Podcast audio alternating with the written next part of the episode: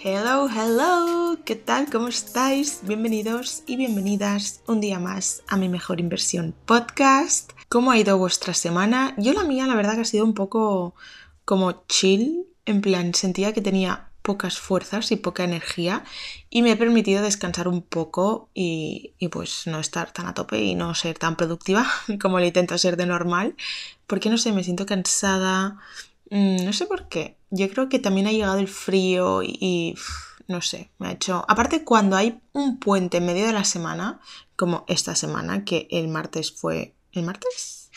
El miércoles. El miércoles fue fiesta, eh, me trastoca un poco la rutina y me, me desubico porque es como que el lunes estoy muy de lunes, pero martes es como si fuera viernes, porque el miércoles es fiesta, pero el miércoles es como si fuera domingo, porque al día siguiente se trabaja. Entonces el jueves es como si fuera lunes otra vez, y al día siguiente vuelve a ser viernes, entonces es como que eh, no me ubico, no, no sé muy bien cómo gestionarlo. Entonces, bueno, pues he sido poco productiva, pero no pasa nada, aquí estamos cumpliendo y he de decir que hasta día de ayer no tenía ni idea de qué hacer este episodio, pero estaba bastante más en blanco que otras veces.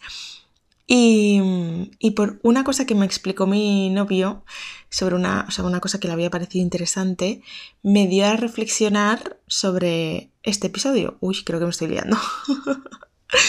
Ay, bueno, ahora lo veréis, porque lo que me contó él os lo cuento aquí, pero tiene que ver con tomar decisiones. Porque nadie nos enseña a tomar decisiones, pero es algo vital para nuestra vida, porque desde que nacemos estamos constantemente tomando decisiones. Te despiertas por la mañana y una decisión es ¿qué ropa me pongo hoy? Otra decisión es ¿qué desayuno? También hay decisiones como más importantes y más vitales, como qué carrera escojo, a qué me voy a dedicar, dónde quiero vivir, qué coche quiero tener, pero las decisiones están constantemente en nuestro día a día por todas partes. Y es muy importante saber tomar decisiones, por eso hago este episodio, porque tomar decisiones implica libertad. Libertad para decidir, libertad para escoger, libertad para ejecutar, para sentir, para pensar, para todo. Y a veces es más fácil no tomar una decisión que tomarla, pero si no la tomas, también la estás tomando. Y si no la tomas, seguramente alguien la tome por ti. Y aquí viene la historia que me explicó mi pareja que había escuchado por la radio y le pareció muy interesante y me dijo, mira, puedes hacer un podcast de esto. Y ahí pensé, ostras, es que es súper importante tomar decisiones. Y la cosa es que estaba escuchando la radio y estaban explicando que el creador de los reels de Instagram, que yo pensaba pues que era em, el creador de Instagram, pero no, se ve que es una persona que creó el formato reel, ¿no? El formato reel o el formato TikTok. ¿Qué, qué es este formato? Ha sido muy novedoso porque de toda la vida siempre habíamos consumido contenido que tenía un fin. Es decir, tú ves una película y se acaba la película, tú ves una serie, y se acaba la serie, tú veías un vídeo de YouTube, se acababa el vídeo. Siempre como que se acababa, ¿no? Pues con este formato que él ha creado eh, es interminable porque tú pasas de un vídeo a otro, a otro, vas deslizando y nunca acaba ese inicio. Siempre estás consumiendo, consumiendo, consumiendo porque nunca llega a su fin. Y esto todos lo sabemos porque, bueno, la mayoría usaremos redes sociales y sabemos a lo que me estoy refiriendo, pero probablemente no nos hayamos dado cuenta de lo, la trampa tan grande que es esto. Porque él explicaba como cuando tomas una copa de vino, que tú te pones una copa y cuando se te acaba la copa, tienes la libertad de decidir si te sirves otra copa o te quedas así. Algunas veces dirás, pues quiero otra copa, quiero más de una, y otras veces dirás, no, se me acabó la copa y ya acabo y ya dejo de beber. Pero esto es como si fuera una copa de vino interminable, que tú bebes y bebes y bebes y bebes y bebes y nunca se acaba, nunca se vacía porque es interminable. Por lo tanto, tú beberías muchísimo más de lo que beberías si pudieras ir rellenándote tú la copa. Y simplemente es porque tienes la libertad de decidir. Cuando algo es interminable, acabas consumiendo mucho más de esa cosa que cuando tiene un fin y tú puedes decidir o no, porque entonces ya es cuando tomas la decisión de se ha acabado este capítulo de la serie, cierro el, o sea, apago la tele y me pongo a hacer otra cosa. Y ese fin es lo que te ayuda a tomar la decisión de decir, venga, va, me levanto y voy a otra cosa. Si eso fuera interminable, sería muchísimo más difícil decir, pongo pausa ahora y me voy a hacer otra cosa y después seguiré. Y eso es lo que nos pasa pues con Instagram y con TikTok, que estás mil horas embobadas embobado en el móvil y no te das cuenta porque es interminable y cuesta muchísimo más decir paro porque tienes que hacerlo con muchísima fuerza de voluntad y mucha conciencia porque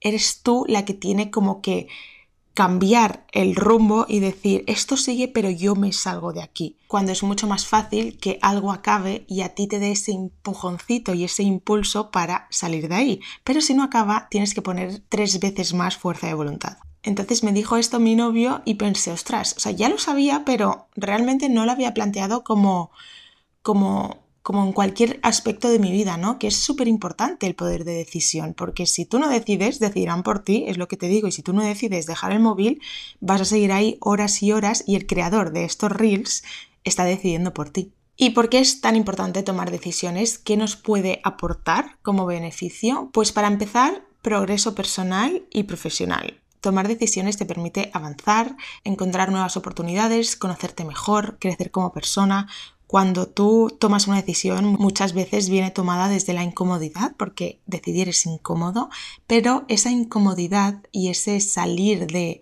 de lo que conoces, de lo cómodo, siempre te hace crecer. Y eso te permite avanzar, eso te permite encontrar cosas que no sabías que existían, tener sentimientos que igual no sabías que tenías o que podías tener. Y aunque algunas veces sea para bien y otras veces sea para mal, siempre, siempre, siempre te va a hacer crecer como persona. También te ayuda a ser más resolutivo y eso es algo buenísimo, que cuanto más resolutivos seamos, menos problemas tendremos en nuestra vida, porque tomar una decisión significa enfrentarte a un desafío. Enfrentarte a un desafío significa encontrar una solución o buscarla.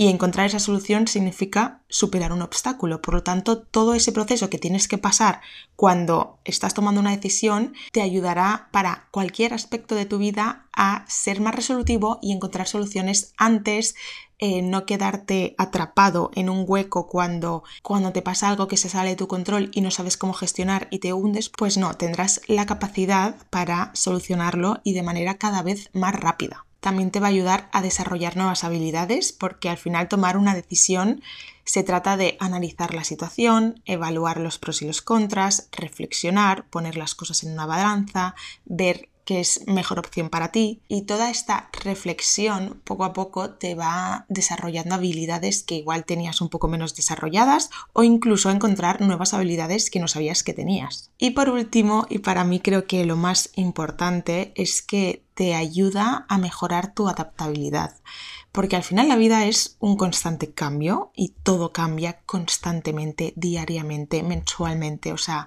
nada es para siempre, nada es como es ahora, nada será como es ahora, y saber adaptarse al cambio es fundamental. Yo siempre digo que cuanto más camaleón seas, como le digo yo, mejor. En todo, siempre, por ejemplo, admiro a mis amigas que son camaleónicas, que yo me considero bastante camaleónica, que es decir, que te puedes ir con un grupo de gente y adaptarte perfectamente a sus planes, a su rollo, a cómo hacen las cosas. Después te vas con otros que pues eh, lo hacen en otro sitio, con otro tipo de ambiente, con otro tipo de gente y también te adaptas y fenomenal. O sea, tener la capacidad de adaptación, de ser como un camaleón, yo es algo que admiro muchísimo. Y ya no es solo por admirar, es porque hay muchas, muchas, muchas crisis, depresiones, ansiedad y bajones grandes se producen por no saber adaptarte al cambio. ¿Por qué? Porque si, por ejemplo, ya no está tu madre, se ha muerto tu madre, mucha gente puede caer en una depresión por eso, pero ¿por qué? ¿Cuál es el foco? El foco es que ha habido un cambio en tu vida, que algo, alguien que estaba ya no está, y eso a ti te genera un cambio y tú no sabes enfrentarte a eso. También puedes caer en una crisis, en una depresión o en un momento de bajón o de ansiedad cuando te quedas sin trabajo. Y volvemos a lo mismo, ¿cuál es aquí el detonante? un cambio. Antes tenías un trabajo y ahora no lo tienes y por lo tanto tu vida ha cambiado. También, por ejemplo, cuando lo dejas con la pareja, lo mismo sigue siendo un cambio en tu vida. Antes tenías una pareja, tenías una rutina, tenías un estilo de vida y ahora tienes algo completamente diferente. Así que saber adaptarte al cambio es algo que mm, lo mires como lo mires, te va a hacer más feliz porque probablemente tengas menos momentos de angustia, de tristeza y de bajón en tu vida, porque tengas la capacidad de no hundirte y simplemente ejecutar, ejecutar y ejecutar y que te pase algo y digas, vale, muy bien, esto no me gusta, no es una buena noticia, pero no pienso quedarme aquí estancada, sino que voy a ver qué opciones tengo, voy a ver cuál es la mejor y voy a ir para adelante. Pero ahora bien, parece que cuando hablo de decisiones me refiero a decisiones vitales de gran magnitud y de gran importancia como mudarme, cambiarme de trabajo, comprarme un coche, casarme o lo que sea, pero realmente, y esto creo que es lo más importante de este episodio con lo que os tenéis que quedar, es que las decisiones más relevantes para ti y para tu vida son las que parecen más insignificantes. Es decir, una decisión que parece tontería, que parece mínima, insignificante, puede ser mucho más importante de lo que te crees. Como por ejemplo la primera decisión del día de ¿me despierto o sigo durmiendo? Otro ejemplo, ¿me como un donut o me como una manzana? Las decisiones pequeñas son más fáciles de tomar y desencadenan nuevas decisiones que son las que provocan el cambio. Por ejemplo, para ti puede parecer una gran decisión muy importante que tienes que tomar y, tienes como esta conciencia de que tienes que saber tomar esa decisión, que puede ser a qué gym me apunto porque este tiene piscina, este es más barato, pero es que este está más cerca de mi casa, pero es que este tiene más máquinas y podría hacer más ejercicios de musculatura, pero es que este tiene más clases y mejor horario, entonces podría ir a más clases, pero es que este abre antes y me gustaría ir por la mañana. Y te crees que esta decisión es vital y muy importante, hacer una buena decisión y una correcta decisión, pero la única decisión que te va a llevar al cambio que tú quieres y al objetivo que quieres conseguir es decidir si hoy vas al gym. Y a qué gym vayas es irrelevante, pero es muchísimo más importante el día que estás en el sofá y que dices, hoy voy al gym o no. Bueno, es que hace un poco de frío, ¿no? Igual mejor ya voy mañana, da igual, no pasa nada. Esa decisión que estás tomando de no ir o esa decisión que estás tomando de ir es mil millones de veces más importante que la decisión que tomaste el primer día de a qué gym apuntarte. Lo único que te va a llevar al cambio que tú quieres ver en ti es ir. Otro ejemplo podría ser hacer la compra. Cuando vas a hacer la compra dices, no, no, voy a tener plena conciencia de que solo quiero comprar alimentos reales, nada de ultraprocesados, nada de grasas saturadas, de azúcares y tal, porque quiero comer bien. Pero realmente la decisión importante que te podrá llevar al cambio que quieres de comer sano y estar sana es el día a día, cuando te vayas a cocinar, decir, pues me pongo a cocinar, a pelar zanahorias, a pelar berenjenas, a hacer arroz con pollo, con lo que sea, o me pido una pizza. Porque tú puedes tener la compra en casa que tú quieras, pero si después a la hora de la verdad, cuando te toca cocinar, te da pereza y te haces un sándwich, te haces un bocadillo, pides una pizza, pides a domicilio o te haces pasta todos los días, esa decisión es la importante. La pequeñita es la que te va a llevar al cambio. La grande, da igual, no es tan importante. Lo mismo que qué carrera escojo. Es una decisión importante, sí, no digo que no, pero realmente lo único que te va a llevar a tu objetivo, que supongo que será ser feliz en tu trabajo y ser muy buena y ganarte bien la vida, será el hecho de el día a día. Si tú estudias cada día en la carrera que sea, da igual qué carrera sea, pero si tú estudias, te aplicas, apruebas los exámenes, sacas buenas notas, eres la número uno, trabajas, le pones dedicación y demás, pues tú en la carrera que sea, en el ámbito que sea, triunfarás y te ganarás bien la vida y serás feliz porque estarás tomando diariamente una correcta decisión. No es tan importante el qué carrera estudio, sino lo que hago después de escoger esa carrera. Porque de nada serviría escoger una carrera muy buena, muy importante, pero después diariamente no hacer nada. Por lo tanto, serías la peor de tu promoción y eso no tiene nada de bueno. Así que esto es con lo que quiero que os quedéis, que si vosotras queréis implementar mejores hábitos a vuestra vida, si queréis de repente poneros una meta e ir a por ella y conseguirla, si queréis ver cualquier resultado en vuestra vida, sed conscientes de que las pequeñas decisiones son las que te llevan hacia ese objetivo. No son las grandes decisiones, no hay que tomar decisiones muy difíciles, no hay que salir extremadamente de tu zona de confort porque si no nunca vas a conseguir eso, no lo importante es el día a día, es el pasito a pasito, es el granito de arena. Puedes tomar la decisión de apuntarte al gimnasio, de ir a una nutricionista, de mm, comprarte una riñonera porque quieres empezar a salir a correr, comprarte unos conjuntos del gimnasio, bloquearte una hora al día para hacer deporte. Todas estas decisiones las puedes tomar y están muy bien pero las decisiones importantes que te harán conseguir tus resultados será despertarte y decir, ¿me tomo un croissant o me tomo una tostada? ¿Voy al trabajo andando o voy en coche? ¿Subo por las escaleras o cojo el ascensor? Meriendo una cosa, meriendo la otra. Llego a casa del trabajo, me voy al gimnasio o me tumbo en el sofá. A la hora de cenar lo mismo. O sea, toda esta rutina que tienes cada día de tu vida va a ser, con esas micro decisiones que parecen insignificantes, van a ser las que te lleven al éxito, que es tu objetivo, tu sueño, tu meta a conseguir o el resultado que tú quieras. Pero ahora viene la parte complicada o la parte que a veces no dominamos o no sabemos por dónde empezar, que es cómo tomar decisiones. Bueno, obviamente no os puedo decir cómo tomar decisiones porque al final es algo muy personal, pero sí que he hecho como una pequeña guía que creo que puede ayudaros para guiaros justamente a la hora de tomar una decisión, pero no por tomar una u otra decisión, sino para intentar identificar de una forma más fácil cuál es la decisión correcta e intentar de esta manera pues reducir eh, las veces que fallamos y nos equivocamos, porque todos nos equivocamos constantemente, pero si podemos ir aprendiendo y haciéndolo cada vez menos, pues nos hacemos un favor a nosotras mismas. El primer punto es que definas claramente cuál es el problema o cuál es la encrucijada o cuál es la meta que, que tienes como que resolver y tomar una decisión en torno a eso y desglosarlo hasta entenderlo bien. Pero cuando digo entenderlo bien, me refiero a entenderlo bien. Y aquí vamos a poner un ejemplo para esta guía que vamos a usar en cada punto.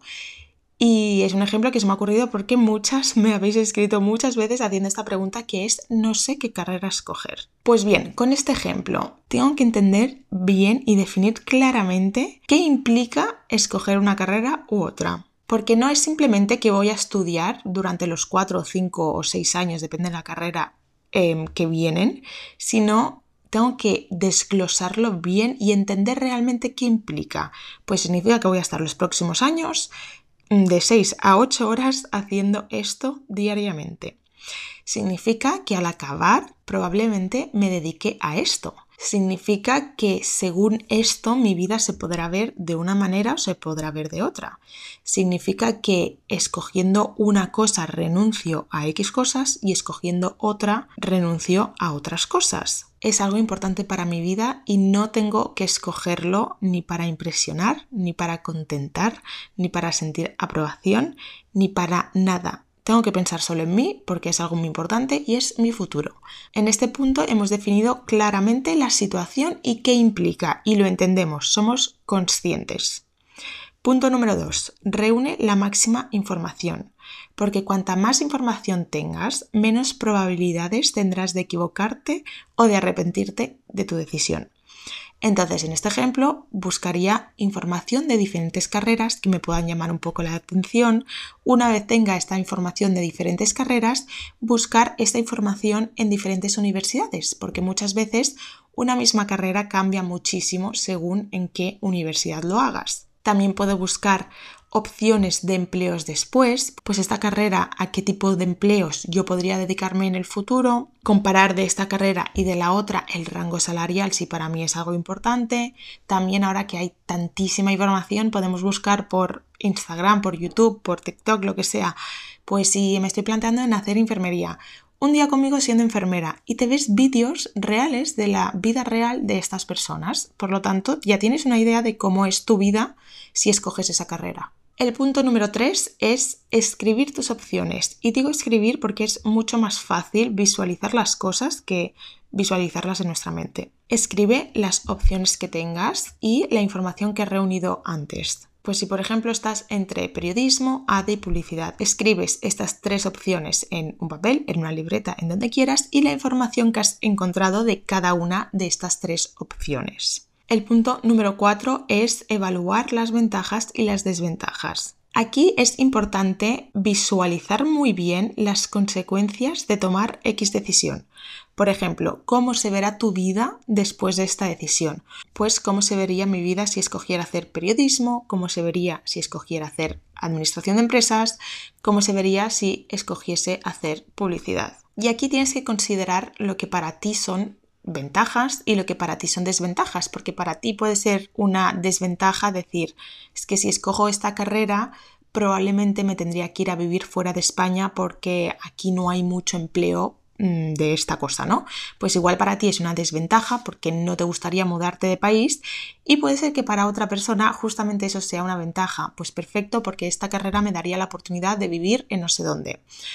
Pues igual con esta carrera tendría que estar todo el día viajando. ¿Eso para ti es una ventaja o es una desventaja? Pues si hiciera esta carrera podría llevar la empresa familiar de mi familia y eso para ti puede ser una ventaja o para ti puede ser una desventaja porque acabarías trabajando donde tu familia probablemente y no te buscarías la vida. Yo que sé, hay dos mil millones de opciones. Pero al final es preguntarte cómo seré yo, cómo será mi vida si escojo A, si escojo B o si escojo C porque de esta manera puedes ver si hay algo que te llama más la atención que otra cosa, si hay alguna carrera que te estaba eh, pareciendo muy interesante, pero te das cuenta que a la hora de la realidad tendría bastantes desventajas que a ti no te gustaría pasar por alto. Puede ser que al revés, veas que una carrera te brinda muchísimas oportunidades y no te lo habías planteado de esta manera y te empiece a llamar un poquito más la atención. Y el punto número 5 es aprender de tus decisiones pasadas, porque hay muchas veces que no lo sabemos, pero nos estamos equivocando 2, 3, 5 y 10 veces con la misma piedra.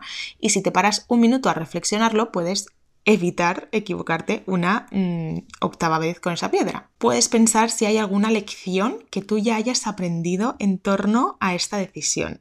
Algún error que no quieras volver a cometer. Pues, por ejemplo, pues mira, con 14 años hice X cosa, me apunté a piano y estuve en un conservatorio durante tres años siendo súper infeliz por sentir aprobación por mis padres, porque mi padre es músico y me animaba muchísimo y no le quería decepcionar y lo hice pues para contentarle, pero fue la peor etapa porque yo era muy infeliz, bla, bla, bla, bla, bla, y yo qué sé, esto es un ejemplo que me estoy inventando, pues esto te puede ayudar a decir, vale, pues no quiero volver a cometer este, este, error.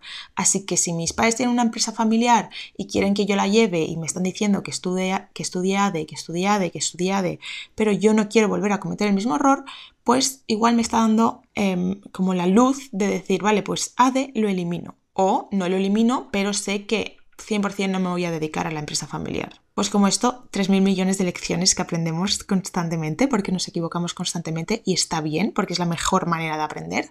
Así que aquí empieza a preguntarte esto. ¿Hay algún error que ya haya cometido que no quiera volver a cometer? Es un punto de bastante inflexión y de como descartar bastantes opciones. El sexto punto es visualizar cómo te sentirás después de esta decisión. Y esto es un poco difícil de visualizarte, pero es como la, mejor opción, la que te hará ver con mayor claridad la situación que tienes delante. Si, por ejemplo, tú, después de todos estos puntos, estás considerando que la mejor opción es hacer derecho, porque el rango salarial es mejor, porque tendrás más reconocimiento, tendrás más oportunidades de, hacer cualquier tipo de trabajo, ¿no? Porque cualquier empresa necesita un abogado, porque tendrás más estatus. Todo eso está muy bien, estás mirando todas las ventajas y todo fenomenal, pero piensa, la pregunta em, ideal, la, la mejor pregunta que te puedes hacer es, ¿cómo te sentirás tú después de decidir tomar este camino? si te sentirás bien porque te sentirás empoderada, te sentirás que haces algo que te gusta, que, que verás por la justicia, que es algo que siempre te ha gustado, bla, bla, bla, bla, bla, genial.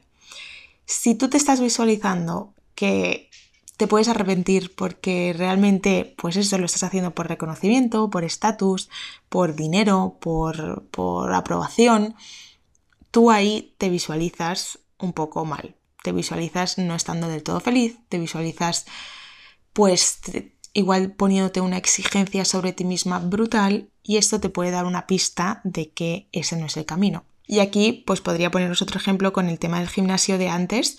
Tú puedes decidir, oye, ¿me apunto al gimnasio o no? Porque por tema económico no sé qué hacer. Tengo una encrucijada porque por una parte quiero, pero por otra parte es demasiado dinero y no sé qué hacer. Bueno, pues visualiza cómo te sentirás después de apuntarte.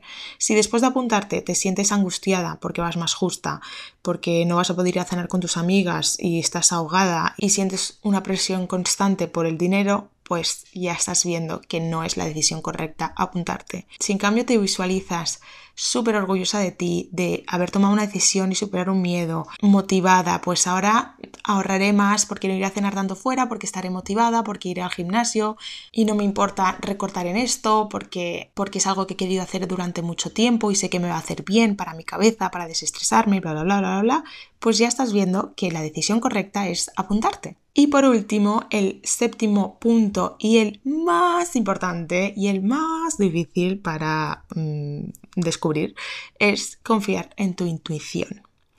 Si usas la lógica y siguiendo los seis pasos anteriores ves que la mejor opción es X, es hacer periodismo, porque es que he seguido el punto 1, 2, 3, 4, 5 y 6 y todo me está dando que lo ideal es hacer periodismo. Pero aún y así, algo dentro de ti te está diciendo que es que no sabes, no te estás atreviendo a tomarla porque algo te está diciendo que, que igual te equivocas, que igual te arrepientes. Eso se llama intuición.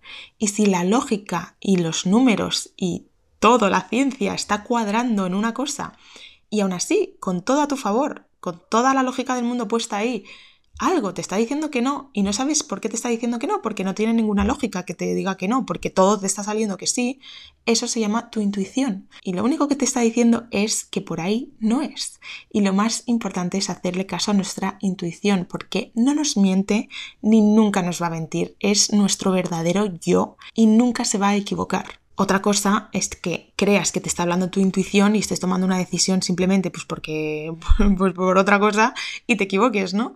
Entonces, por eso digo que es difícil em, como saber escuchar a nuestra intuición, pero tenéis un episodio de intuición que se llama mm, instinto versus intuición o algo así.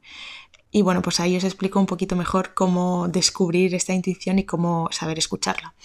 Pero este es el punto más importante, es escuchar esa vocecita que tienes dentro que a veces no es nada congruente, que a veces no sabe explicarte el por qué, nunca sabe explicarte el por qué, porque la intuición no entiende de lógica. Entonces, simplemente te dice, ah, ¿para qué no es? O, mm, ¿para qué sí? También puede ser al revés. También puede ser que digas, ay, es que esto, mira, es que esto no es lo mejor pagado, es que esto no, tendré que trabajar mil horas, está no sé cuántos. La lógica me dice que no escoja esto, pero algo dentro de mí me está diciendo que escoja eso. Pues eso es la intuición, porque la intuición no explica, no da explicaciones, no te dice el por qué, simplemente te dice que eso sí o eso no. Y estos siete puntos pues se podrían usar para cualquier tipo de decisión. Yo he puesto este ejemplo, pero tenéis 3.000 millones de ejemplos y siempre lo importante será, uno, definir claramente la meta o la encrucijada o el problema, reunir la máxima información para tomar una decisión de manera consciente escribir las opciones para visualizarlas y, poder verlas con mayor claridad, evaluar las ventajas, las desventajas y las consecuencias de tomar una decisión u otra, aprender de tus decisiones pasadas para no volverte a equivocar en lo mismo otra vez, visualizar cómo te sentirás y cómo cambiará tu vida después de tomar una decisión o de tomar otra decisión y por último hacerle caso a tu intuición y a lo que te está diciendo. Esto sirve para cualquier tipo de decisión que quieras tomar. Y hasta aquí el episodio de esta semana. Espero haberos ayudado, espero que sirva y que si estáis tomando decisiones y os estáis equivocando o habéis tomado ya alguna decisión y os equivocáis, no pasa nada. Es lo que he dicho antes, lo mejor que podemos hacer es adaptarnos al cambio, ver siempre, mm, ser como bastante siempre cuadriculados o, dejarnos llevar en estos momentos de presión por la energía masculina que es la de ejecutar y no regodearte en tu tristeza y en tu y por qué no hice eso y por qué hice lo otro y por qué y si hubiera cambiado esto esto no sería así y si hubiera estado antes y si hubiera estado más tarde y si hubiera ido por este camino por el otro. No, esto en estas situaciones no sirve de nada y lo único que hay que hacer es ver qué opciones tienes, ver cuál es la mejor para ti y tirar hacia adelante y ya está. Así que si os habéis equivocado en una buena decisión, no pasa nada. Pero a partir de ahora, pues ya no os equivocaréis. o sí, pero menos. Y bueno, que nos vemos la semana que viene con un nuevo episodio, que muchísimas gracias por escucharme y por llegar hasta aquí. Y que si he estado un poco espesa, eh, perdonadme, pero es que no sé qué me pasa, estoy como súper espesa. Creo que me ha trabancado Mm, hablando en este episodio como 150.000 veces que ya verás tú para editarlo, qué risa. Pero bueno, no pasa nada porque la semana que viene será otra semana con otro episodio y tendré mucha más energía y sabré hablar mucho mejor. Que es que hablo demasiado rápido y mira que intento hablar lento pero no me sale, no me sale y eso es porque la gente siempre me interrumpe, entonces me he acostumbrado a hablar rápido. Pero aquí nadie me interrumpe, podría hablar bastante más lento. Pero no, mm, no, es como cuando un perro come con ansiedad que dices, nadie te va a robar tu comida, eres el único miembro de la casa que come pienso, nadie se lo va a comer. Pero aún así engulle, pues esa soy yo, pero hablando. Nadie me va a interrumpir, pero hablo rápido. ¿Qué le vamos a hacer? Bueno, nada, os mando un besazo. Hasta la semana que viene. Chao.